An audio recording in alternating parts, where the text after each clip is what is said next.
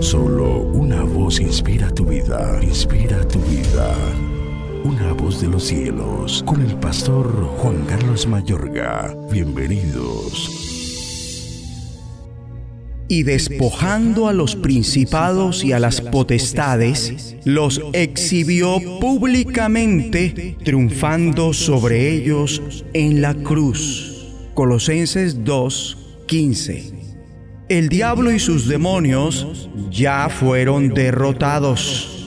Definitivamente por la palabra de Dios a los inconversos, es decir, que no creen en Jesucristo como dicen las escrituras, que no se han vuelto de los ídolos a Dios para servir al Dios vivo y verdadero, se les califica como hijos del diablo, que pertenecen al reino de Satanás que se encuentran atados por Satanás, cegados por el diablo de forma tal que son incapaces de recibir por sí mismos el Evangelio del reino. Ellos están en poder del maligno, en sus garras y bajo su dominio, prácticamente arrullados en sus brazos. Son propiedad de Satanás. Están esclavizados a un sistema mundial controlado por el diablo entregados al príncipe de la potestad del aire. Su vida es impulsada por el poder sobrenatural del mal. Y en cuanto a la postura de los redimidos y de la batalla a la que nos enfrentaremos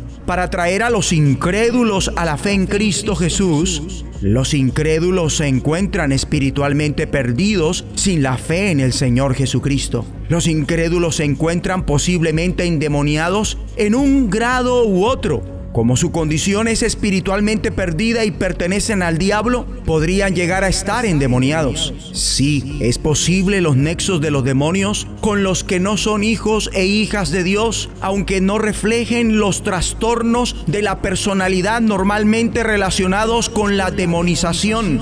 Queridos santos, nuestro Ministerio de Evangelización Mundial incorpora el aspecto de la guerra espiritual.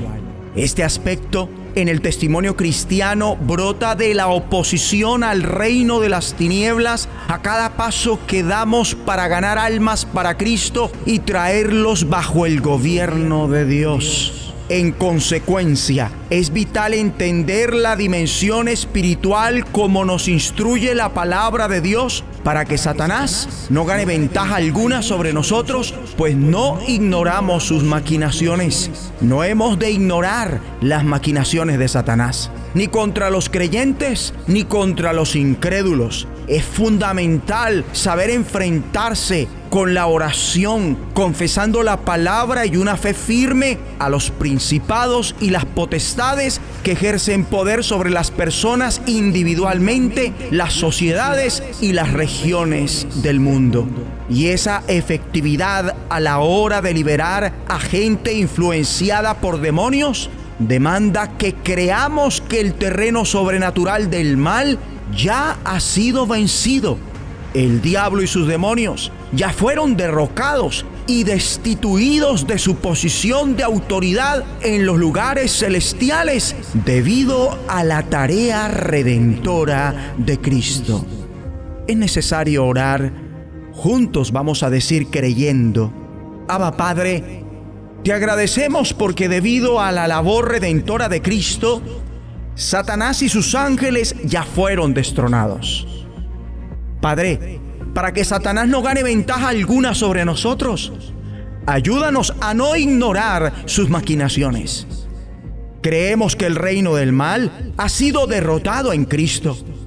Enséñanos a enfrentar efectivamente con la oración, confesando la palabra y una fe firme al diablo y sus demonios en la gente para liberarlos en el nombre de Jesús de Nazaret.